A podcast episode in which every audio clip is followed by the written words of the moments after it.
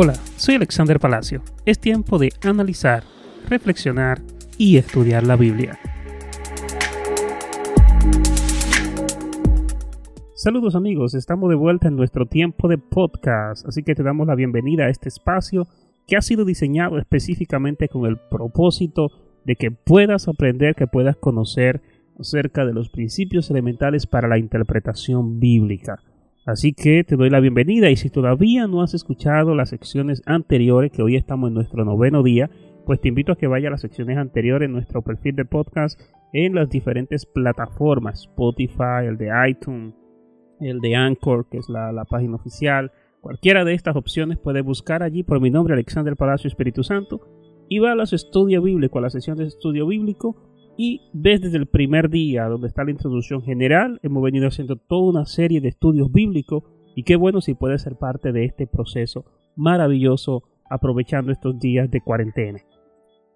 Bueno, el día de hoy nos corresponde estudiar acerca del griego bíblico. El día de ayer estuvimos compartiendo acerca de algunas características generales del hebreo bíblico y dentro de las cosas que más pudimos destacar en este idioma maravilloso en el que está contenido casi todo el Antiguo Testamento, está el hecho de que el hebreo utiliza eh, figuras, objetos físicos para representar ideas abstractas, ya que el idioma se limita mucho y no tiene mucha terminología que pueda expresar esas ideas profundas de los sentimientos, las emociones, la teología y todo esto. Bueno, el griego de manera muy diferente, es un idioma totalmente diferente al, hebreo, en un sentido, la única característica en común que podríamos mencionar es que son idiomas antiguos los dos, que este tipo de, griego y de hebreo son lenguas muertas ya que no se usan, sino que ya lo que tenemos hoy son variantes ya muy modernas, muy actualizadas. Pero hoy vamos a detallar un poquito acerca de este maravilloso idioma que es bastante amplio, bastante amplio. Y lo primero que quiero mencionar de acerca de este idioma que a diferencia de, del hebreo, el idioma griego es un idioma más moderno, más actualizado. El, hebreo bíblico era mucho más antiguo y ya para los tiempos de Jesús el hebreo solamente quedaba limitado, la mayoría de los casos, a estudios, a la lectura que se hacía en el templo, dentro del sistema directamente judío, pero aun cuando se citaban las escrituras, por lo general se hacía referencia a la Septuaginta, que fue una versión que se comenzó a traducir en el 200 y tanto, que fue hecha por 70 er, eh, eruditos, de ahí se llama la Septuaginta. Era una versión del Antiguo Testamento en griego, una versión del Antiguo Testamento en griego, y esta era la versión que más se utilizaba, la más común, la más normal, porque no todo el mundo tenía un conocimiento especializado acerca de los idiomas antiguos, o sea, acerca del hebreo. El hebreo era muy difícil de entender, aún en los tiempos de Jesús. Y el hecho de que incluso se le pidiera a Jesús leer las escrituras era porque muy poca persona tenía acceso, tenía los conocimientos necesarios para poder leer estos escritos hebreos o incluso el mismo griego en muchos de los casos. Pero el, griego, es, es un idioma que lo expande el imperio griego con Alejandro Magno y a diferencia del hebreo es un idioma muy culto, muy amplio. Y al ser tan amplio, es difícil nosotros poder quizás presentar un contenido donde hablemos de todas sus variantes, de todas sus cualidades, de todo el formato eh, relacionado a cómo utilizarlo para lo que es la interpretación bíblica. Sin embargo, yo pienso que hay detalles muy generales, muy básicos que tenemos que dominar. Y antes que quizás darte y decirte, mira, esto, esto y esto, tómalo en cuenta, te puedo mencionar algunos ejemplos que te podrían ser útil para hacer las interpretaciones necesarias cuando se trate de interpretar, analizar algún pasaje, algún texto bíblico y tener más luz concerniente a cómo sacar un significado específico a la hora de estudiar un pasaje. Porque como te digo, es muy difícil, muy difícil nosotros poder quizás en este espacio tan pequeño, tan breve, poder dar explicaciones muy detalladas acerca de este idioma, que es un idioma extraordinario. Bueno, una de las cosas importantes a, destacar en el caso de, de este idioma es, antes que nada, entender que el idioma griego es un idioma muy culto, muy amplio, y que tiene una cantidad enorme de palabras. Las palabras, los temas tienen muchas variantes y el, este idioma es muy específico muy específico. Si, si hay una característica que podríamos destacar, así como mencionábamos en el caso del hebreo, que era presentar las ideas abstractas a, partir de cosas concretas, en el caso del griego creo que la característica general sería la capacidad que tiene el idioma de presentar de manera específica cada término.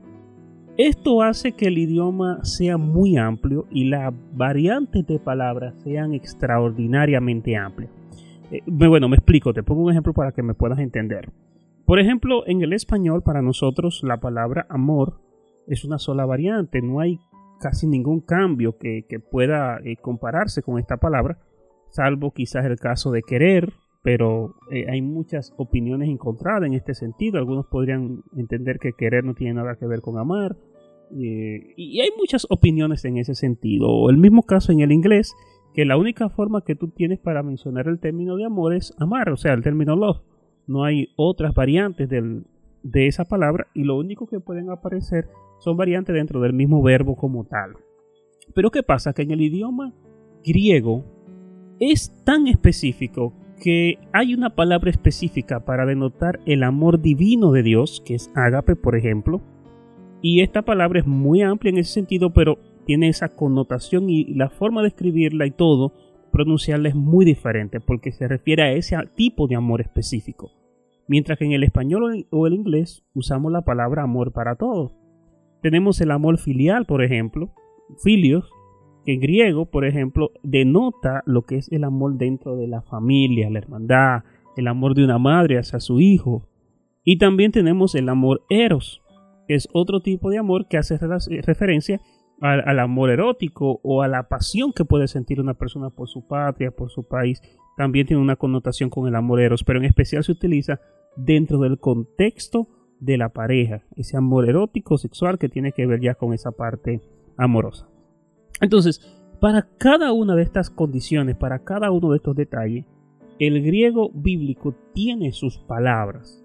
Pasa lo mismo quizás con la palabra don, con la palabra salvación, y con una cantidad enorme de términos que tienen sus variantes dependiendo en el contexto en el que se le use. Por ejemplo, eh, los primeros indicios del griego, que es donde más se usa, es el griego clásico, que data de, unos 300 años, 200, 300 años antes de Cristo. Muchas palabras en ese contexto, durante los 400 años de, silencio que se implementa el imperio griego, habían palabras que en ese entonces, en ese contexto, en los reinos helenistas de Alejandro Magno, que sucedieron a Alejandro Magno, tenían una connotación, tenían una idea. Las palabras tenían un significado de acuerdo a un contexto en esa época. Que esto es otro detalle. Las variantes de término evolucionan también a través del tiempo. Por ejemplo, la palabra redención para nosotros los cristianos hoy día tiene que ver con lo que Jesús hizo en la cruz. Pero en un tiempo ese no era el significado de esa palabra, tenía que ver o el precio que se pagaba por un esclavo. Entonces el término ha ido evolucionando a través del tiempo. Para los judíos, por ejemplo, ya con la Septuaginta terminada y en los tiempos de Jesús, una palabra o la palabra salvación o cualquier otra palabra podía tener otra connotación también, otro significado. Pero ¿qué pasa? Que para la iglesia primitiva, la misma palabra podría tener otra connotación y allí se emplean diferentes variantes a la hora de explicar esas palabras o el contexto también puede determinar el significado de las palabras. Entonces, como puedes ver, hay mucha complejidad a la hora de nosotros analizar los textos bíblicos y poder llegar a una precisión a, la hora de lo que es la, la interpretación bíblica o analizar un pasaje. Porque podemos cometer error y como mencionaba en un caso anterior, hay iglesias que enseñan que una mujer se va a salvar engendrando hijos, porque hay un texto de la Biblia que dice que la mujer se salvará engendrando hijos entonces tiene muchísimos hijos y esto es un desastre, un error. Justamente porque la palabra salvación que se está utilizando ahí es una variante de esa palabra que no tiene que ver con el término salvación en el sentido de la redención, en el sentido de, que Dios nos salva del pecado. No tiene nada que ver con eso. Tiene que ver más bien en el proceder de la vida, de librarse de los problemas y ese tipo de cosas. Eh, la mujer cumpliendo su función como madre, está hablando de los roles y ese tipo de cosas. Entonces, Justamente por esa razón es importante nosotros tener un conocimiento Y más quizás que un conocimiento así amplio acerca del idioma hebreo que nos permita hacer traducciones y manejar los términos en la cabeza, que no es, no es el objetivo. Yo, eh, que lo puede hacer, gloria a Dios. Pero manejar el idioma, sí, hablarlo y todo esto es casi imposible y de hecho no es quizás tan, tan necesario. Por eso te puedo decir que si nosotros tenemos las técnicas y las herramientas necesarias, en el caso del griego en especial, es más que suficiente para nosotros hacer buenas interpretaciones. Por eso el tema de hoy yo quiero definirlo y enfocarlo más en los recursos en materiales que obligatoriamente necesitamos tener a mano a la hora de nosotros hacer un exégesis y hacer un estudio bíblico. Porque te podría mencionar muchísimos detalles, las conjugaciones verbales, variantes, un montón de cosas que tiene el idioma, que al final de cuentas no te van a servir de nada, te vas a abrumar y simplemente vas a, soltarlo y lo vas a dejar. Pero si realmente estamos interesados en estudiar la Biblia y si realmente queremos profundizar en nuestro conocimiento bíblico, bueno, hay inversiones que siempre vamos a tener que hacer. Porque lo, fácil, cualquiera obtiene lo fácil. Una interpretación fácil, una lectura fácil la hace cualquiera. Ahora, en interpretación profunda, salir de dudas y entender el significado real de un pasaje, eso requiere cierta dedicación, cierto tiempo, y por eso yo siempre recomiendo, y cuando hablábamos de la lectura comprensiva de la Biblia, te explicaba que es mejor tú leer un solo pasaje y entenderlo, que leer toda la Biblia y no entender absolutamente nada, no tiene mucho sentido eso. Entonces, hay una inversión y hay un tiempo a agotar para nosotros analizar un pasaje. Por eso cuando me hacen una pregunta a veces sobre un tema, un texto de la Biblia, yo prefiero detenerme diciendo yo voy a investigar, voy a ver lo que dice y cuál es el, proceso para yo ver cuál es la palabra exacta y dar una interpretación exacta. Es el recorrido que quiero hacer contigo ahora para que tú puedas entender a través de un ejemplo que quiero presentar eh, lo, que trato de decirte con relación a este idioma eh, maravilloso, el, griego. Por ejemplo, en, en cierto momento me llegó mucho la interrogante acerca del, del pasaje de la Biblia que menciona cuando Jesús le dice a Pedro, Pedro, ¿me amas? Y Pedro le responde, sí Señor, tú sabes que te amo. Y vuelve y le pregunta, Pedro, ¿me amas? Sí Señor, tú sabes que te amo. Y por tercera vez, Jesús le pregunta, Pedro, ¿tú me amas? Y dice la Biblia que Pedro se entristeció de que Jesús le preguntara esto y al final le dice, Señor, tú sabes todas las cosas. A mí me resultaba un poquito chocante preguntarle tres veces lo mismo. O sea, oye, que hay un fallo, o sea, no sé qué es lo que pasa. Y yo mismo soy muy curioso a la hora de, analizar un texto bíblico. Tengo que entender el porqué de las cosas. Honestamente, yo no entendía por qué las tres preguntas. Quizá tú que estés escuchando esto te haya pasado lo mismo, quizás lo haya pensado, quizás no, quizás lo notes ahora. Pero ¿por qué preguntarle la misma cosa tres veces? y Jesús no estaba loco.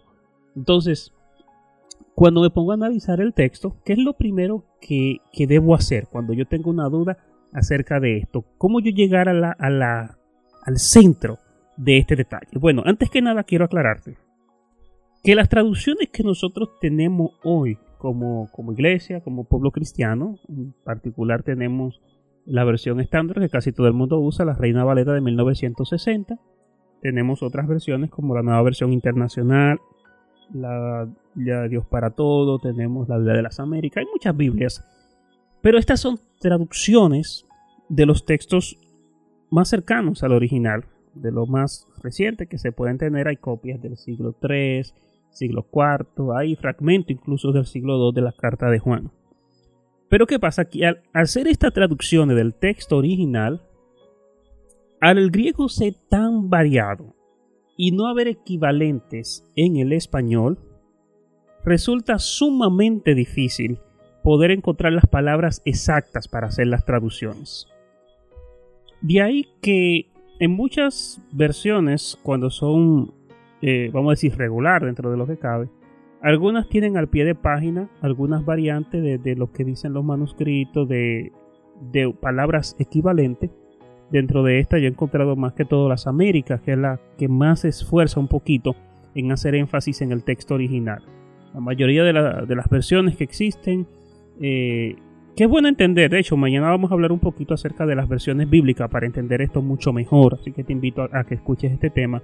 Pero dentro de estas versiones bíblicas hay mucha limitación, no hay espacio suficiente para poner todas estas variantes y todas estas explicaciones al pie de página.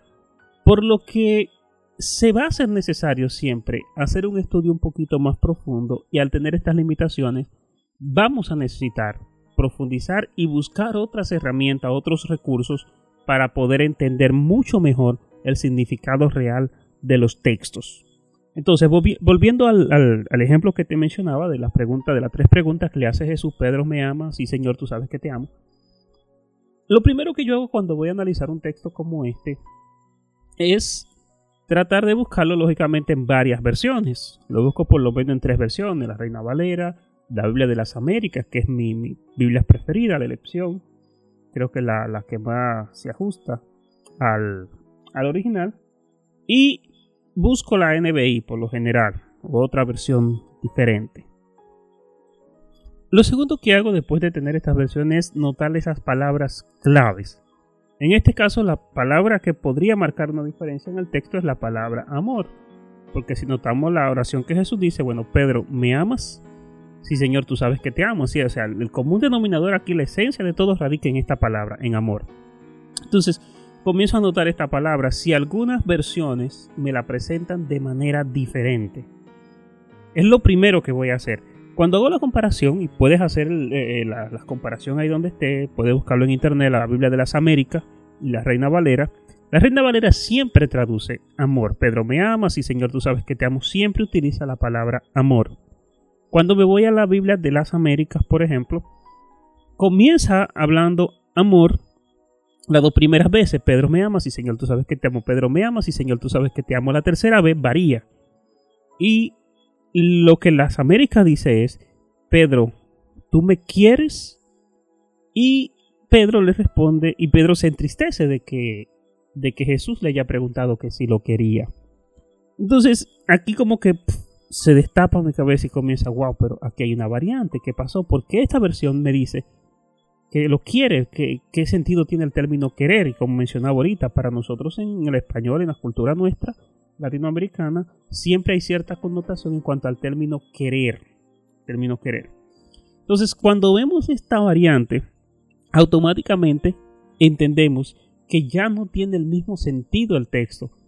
Pedro se entristece justamente porque Jesús le pregunta que si lo quiere y el término, y como mencionaba al principio, la Biblia menciona unos cuatro tipos de amor. Lo más común dentro de esto es el amor filial, el amor ágape y el amor eros que mencionaba. Entonces, el tipo de amor que menciona Jesús, que le pregunta en la tercera ocasión, es en relación a este tipo de amor, al, amor ágape de humano, que es el amor común que podemos dar aquí en la tierra. Pero el amor de Dios, ese amor que se manifiesta a través del don y la gracia de Dios, ese tipo de amor no se menciona en la última parte, en las dos primeras sí. Y cuando tú comienzas a analizar y a preguntarte sobre este tema, tú puedes tener un sentido más exacto de por qué Pedro se entristece y qué era lo que Jesús realmente le quería decir en ese momento. Entonces, este tipo de análisis solamente con tener varias versiones, varias versiones bíblicas, te puede permitir entender Ahora, hay otros casos que son más severos. Esa es la primera solución, esa es la más inmediata. De esa forma puedes resolverlo fácil, utilizando dos o tres versiones bíblicas. La segunda forma que yo utilizo cuando veo que las dos versiones, las Américas y la otra que comparo, son iguales y no estoy muy convencido, podría mencionarte el caso, por ejemplo, que mencionaba días atrás, Romano 11:29, porque irrevocables son los dones y el llamamiento. ¿Cómo yo sé que no se refiere a los dones del Espíritu y que se refiere al don de la salvación. Y si ambas versiones me dicen casi lo mismo, cuando comparo y veo, el tener dos versiones no me ayuda en este caso, entonces necesito ir un poquito más profundo. Entonces aquí entra en escena lo que es el diccionario exegético, el diccionario teológico, le podrías llamar, y hay varias opciones varias opciones. Yo describo, bueno, en una de las descripciones de los, de los podcasts anteriores dejé algunas definiciones, pero el día de hoy igual te voy a dejar dos o tres opciones de diccionarios. De hecho, algunos podrían aparecer en línea. Yo lo tengo de manera digital que lo uso y es muy efectivo. ¿Qué te permite hacer el diccionario? Bueno, el diccionario bíblico del griego, el griego bíblico, es un diccionario enfocado en el idioma bíblico, no en el contexto de ahora Porque tú buscas la palabra don ahora en, en un diccionario de lengua española y no va a tener ningún sentido. Pero si lo buscas en un diccionario griego específicamente, que defina los términos griegos y su evolución a través del tiempo, que eso es lo que hacen este tipo de diccionarios, los diccionarios teológicos, entonces en esas definiciones tú vas a encontrar en cuáles textos de la Biblia se utiliza qué término y dónde tiene que ver este término con, relación al contexto histórico, cómo se utilizaba, qué sentido tenía esa palabra. Y esto te va a permitir conectar y ver si ese pasaje de la Biblia tiene qué tipo de definición, si se refiere en este caso al don de gracia, a los dones espirituales o a cualquier otro tipo de don que tenga que ver con esto. Entonces, ese tipo de estudio esa manera de analizar una palabra también es muy efectiva, muy importante, utilizando estos diccionarios teológicos o exegéticos, que es el nombre que tienen. Son materiales bastante grandes, libros bien, bien grandes, pero si hay una inversión que usted puede hacer y puede conseguir alguno de estos libros, pues sería magistral, porque créame que son sumamente útiles, muy importantes para el estudio bíblico. Bueno, la tercera opción, cuando aún los diccionarios quizás no encuentre eh, las palabras exactas o el término exacto, la tercera opción para yo llegar a la conclusión exacta de que un pasaje tiene o no una variante eh, es utilizando un texto lo más cercano al original posible y en este caso ya sí tengo que utilizar un material directamente en griego. Y me explico. Las traducciones bíblicas se hacen a partir de manuscritos, de códices, con grupos de manuscritos, los códices son grupos de manuscritos antiguos de lo que se sacan las versiones bíblicas. Te voy a aclarar. Por ejemplo, la Reina Valera se saca de un códice que se llama el Textus Receptus. Es un códice eh, muy reciente en un sentido, data quizás de, del siglo, a finales, no sé, siglo 9, siglo 10 por ahí, se termina el Textus, el textus Receptus, que es, surge dentro del núcleo de la Iglesia Católica, este códice, se hace una recopilación se traduce parte de este códice de la Vulgata latina que se tenía para aquel entonces y no se va directamente a los textos, a los manuscritos originales, sino que se hace un códice a partir de, de algo que no era un, cartas, las copias de las cartas originales. Por tal razón, cuando se traduce la Reina Valera, cerca de los 1500 por ahí, por Casiodoro de Reina, y luego la revisión por Cipriano de Valera, esta Biblia omite algunos detalles o podría tener de más algunos detalles porque ese códice tenía algunos errores. Ese códice no es el más confiable. Un códice es confiable cuando está lo más cercano posible al original, al original, a los códices originales. Entonces, esos códices se tienen hoy día en muchos lugares. Esos códices son todas las cartas que se han recopilado del siglo de, los primeros siglos, copias mayormente, porque las originales no se pueden tener. Eh, hay muy antiguas, como decía ahorita del libro de Juan, del, del, siglo II, en muchos de los fragmentos del siglo III, pero una gran cantidad datan del siglo IV. La mayoría son del siglo III y el siglo IV. Entonces, todos estos códices, estos pergaminos, libros, rollos, papiros que se tienen, Muchos están en el Vaticano, otros están en algunas universidades o museos de Egipto, otros en Jerusalén y así. Y todos estos códices, de allí entonces se hacen estas traducciones. ¿Qué pasa? Que como la Reina Valera se hizo de este códice que databa del siglo X, puede tener muchas variantes, muchos errores de traducción. Y como decía, detalles de más o detalles de menos. Ahora bien, cuando se toma una versión moderna, podríamos decir eh, la NBI, la nueva versión internacional, la Biblia de las Américas, por ejemplo, que son de las más precisas, más rigurosas hasta ahora. Estas Biblias toman en cuenta manuscritos más antiguos. Mientras más antiguo sea, mientras más cercano al hecho original, a los originales, muchos, mucho mejor es ese códice. Entonces, ¿qué han hecho estas Biblias? Que se van a mucho más atrás. Y esos códices son los que permiten hacer traducciones mucho más precisas que la misma Reina Valera. Y no quiero desestimar, claro está, la Reina Valera, es la Biblia que usamos siempre, pero a la hora de hacer un análisis profundo de la Biblia no, no, no la sugiero, no es la más confiable justamente porque del códice que se saca, del Textus Receptus, no es tan confiable porque es muy reciente. Mientras más antiguo, mejor. Y hay que destacar que han habido muchos descubrimientos de fragmentos de libros del siglo I y siglo II. El caso de los rollos del Mar Muerto, por ejemplo, han sido descubrimientos que han permitido revisar el texto y ver pequeñas variantes, pequeños detalles. Y eso ha sido mucho mejor porque ha precisado más lo que es el tema de la traducción bíblica. Así que, ¿qué pasa? Que se ha hecho un trabajo magistral de recopilar todas esas informaciones antiguas y hoy día tenemos un Nuevo Testamento en griego. Llego, te hago todas estas referencias para que tengas una idea y una base para entender el tema de las traducciones. Porque qué pasa? Que si en la Biblia que tú tienes la traducción se hizo mal y la palabra se, se tradujo mal, entonces siempre tú vas a tener una interpretación errónea. Entonces cuando ya yo agoto estas dos primeras etapas, me voy a la tercera etapa, que es ir directamente al texto original. Hoy día hay resumen, hay un, texto, se llama el, Nuevo Testamento de Nestle y Allen, eran unos eruditos teólogos, que hicieron una recopilación de todo esto y es hasta ahora el más preciso, el mejor, con mayor cantidad de revisiones. Entonces yo voy directamente al original. Y existen unas Biblias que se llaman interlineales, interlineales que te van diciendo una línea en español y una línea en el texto original, en el griego literalmente. O sea, exactamente. Entonces cuando voy allí, yo voy comparando y busco las palabras específicas. Y estas palabras entonces las busco en un diccionario en el idioma griego con una traducción lógicamente en la respuesta al español. Y esto me permite entonces yo ver si están todas las palabras de la misma manera. Voy comparando. Es un proceso un poquito tedioso, es un poquito difícil y ya esta es una parte mucho más avanzada.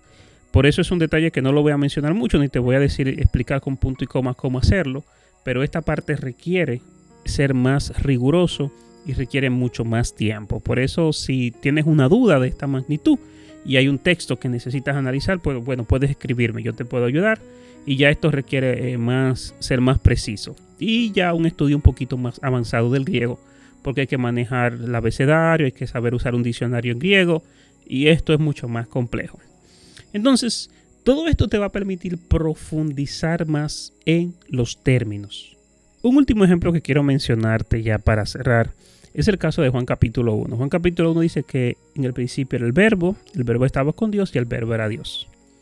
Si te limitas solamente a entender el verbo en este contexto, al contexto de ahora de lo que significa la palabra verbo ahora, que es la parte que denota acción en la oración, y no nos vamos al sentido original de la palabra, eh, como la usaban los griegos en los tiempos que Juan escribe esta carta, cuando una gente escuchaba esta palabra verbo, ¿qué significaba para ellos? ¿Solamente era la parte que denotaba acción en la oración o era algo más? No era mucho más, esto tenía que ver con el origen, con el principio, y de hecho, la palabra que utiliza GRG, que, es el término que utiliza en el principio, esa palabra principio, hace referencia al origen del universo. Lo que hoy la ciencia reconoce como el Big Bang, esa fuerza que le dio origen al universo, de eso estaba hablando. El logos lo usaban los griegos como un término para denotar aquella fuerza que le dio forma al universo, allá en el principio. Estos dos términos, principio, no se refiere a cualquier principio, se refiere al inicio de todo. O sea, Juan lo que está diciendo, lo que le dio fuerza al universo, eso que le dio inicio a todo, porque muchos griegos y filósofos de la, antigüedad decían que había sido el agua, el viento, la combinación de tal y cual cosa, había muchas ideas sobre ese tema.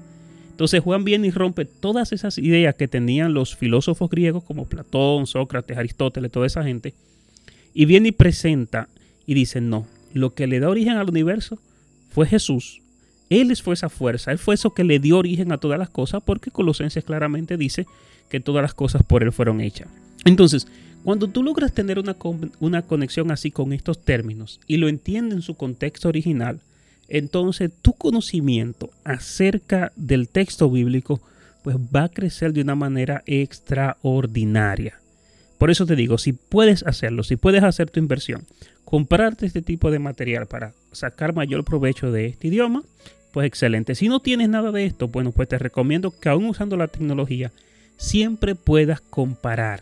Siempre puedas comparar diferentes versiones, porque este es el primer paso. Este es el primer paso. Y recuerda siempre tratar de buscar versiones que sean confiables, como es el caso de la Biblia de las Américas, porque es un poquito más rigurosa. Ahora sí te dejo claro, ninguna versión nunca va a ser como el original, porque sabemos que el idioma encierra una cultura, una ideología, el idioma encierra un contexto, el idioma encierra eh, regionalismo, detalles que solamente tienen sentido en la cultura. Hay cosas que nosotros como dominicanos decimos que se podrían interpretar en otro idioma de manera diferente, pero para nosotros estamos claros de lo que significa. Entonces, ese es el punto. Y lo mismo pasa con los idiomas bíblicos. Por eso hay que estar inmiscuido con la cultura, el entorno y el idioma original. Esta clase ha sido un poquito compleja, yo lo sé. No es fácil de digerirlo, no es fácil de explicarlo. Te pido que tengas paciencia, pero si te es posible, si te es posible, bueno, escúchala de nuevo y cualquier duda, cualquier pregunta sobre este tema, estoy totalmente abierto a explicarte lo que sea. Dios te bendiga. Será hasta el día de mañana, donde tendremos una sección especial con las versiones bíblicas. Y puedes investigar sobre esto, las diferentes versiones que hay y cuál de todas, cuál de todas sería la más confiable, sería muy bueno.